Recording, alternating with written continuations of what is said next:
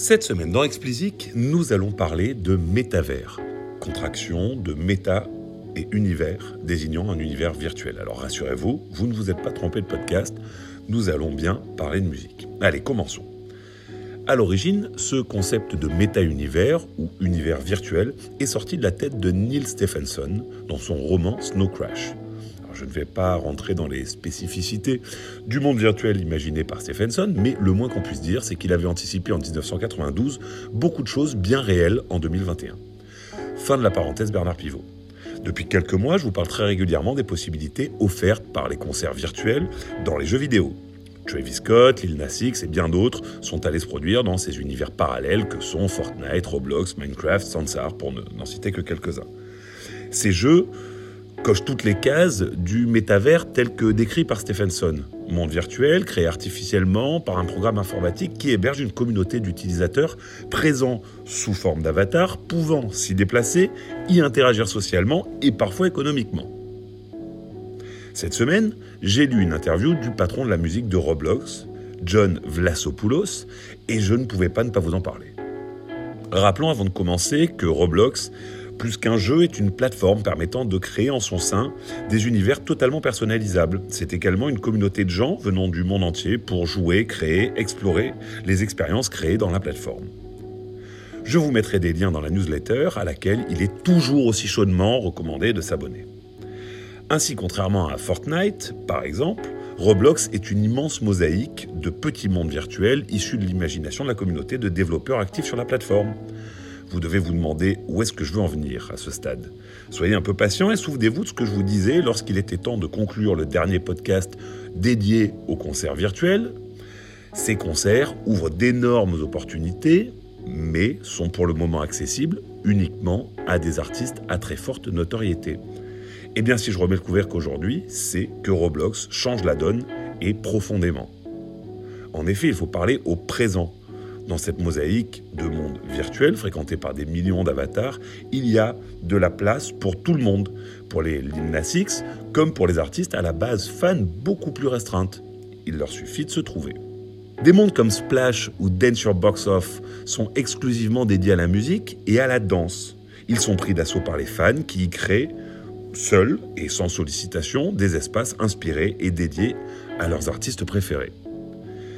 Certains dans l'industrie musicale ne s'y sont pas trompés, puisque Warner Music, je crois que je vous l'avais déjà dit, y a investi, une somme à 8 chiffres hein, quand même. Pour rendre l'expérience accessible, Roblox a développé ce qu'ils appellent des produits, c'est-à-dire des espaces préconçus en quelque sorte, dédiés à une activité en particulier.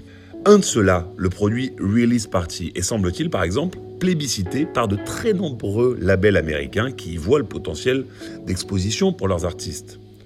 Warner, encore eux, a utilisé le produit en question, Release Party, pour Avamax et a réuni plus de 2,5 millions de personnes. Pas mal pour une soirée de lancement.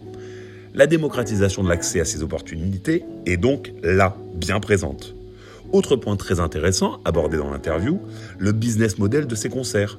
Vlasopoulos explique qu'ils font un partage de revenus sur tout le chiffre d'affaires réalisé.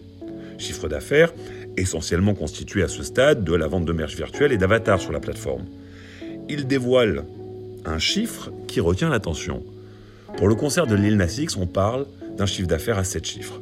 Sans compter que les 33 millions de vues ont généré d'autres retombées sur les lignes habituelles de revenus de l'artiste.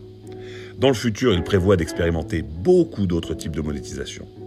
Vlasopoulos détaille ensuite la physionomie de l'audience sur Roblox. Il revendique plus de 36 millions d'utilisateurs quotidiens venant du monde entier. 40% d'entre eux sont des femmes. Et enfin, et c'est le chiffre qui fera probablement tiquer les marketeurs, un peu plus de la moitié des kids et des ados américains utilisent Roblox. Alors la question qui tue est enfin abordée, en toute fin d'interview d'ailleurs.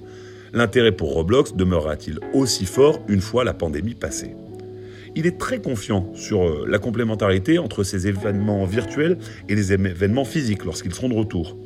D'une part parce qu'il pense, par exemple, que dans la stratégie de lancement d'une tournée, un concert virtuel au tout début est un très bon moyen, sinon le meilleur, en tout cas il le pense, de donner envie aux fans d'acheter des places. D'autre part, il rappelle qu'aux États-Unis du moins, de très nombreux concerts sont interdits aux moins de 18 ou de 21 ans. Ainsi, vu la quantité de moins de 16 ans sur la plateforme, il représente, enfin en tout cas Roblox représente pour lui, un plus et certainement pas un concurrent. Vous l'avez compris, Vlasopoulos pense que le métavers peut représenter le même type de changement pour l'industrie musicale que l'arrivée d'Internet. Alors on comprend bien sûr qu'il cherche à vendre son histoire, mais pour ma part, je suis pas bien loin de partager son avis. Alors si l'avenir contredit lamentablement ses prédictions, vous pourrez toujours venir me lapider à coups de boule de cristal, mais tant pis, j'y crois et j'assume. Si vous avez envie de parler à l'équipe Roblox, vous trouverez une adresse pour leur écrire en description. Restons concrets. Allez, c'est tout pour cette semaine. Si vous ne l'avez pas encore fait, abonnez-vous à la newsletter. Le lien est en description. Et pour me soutenir, donnez-moi 5 étoiles sur Apple et abonnez-vous où que vous nous écoutiez.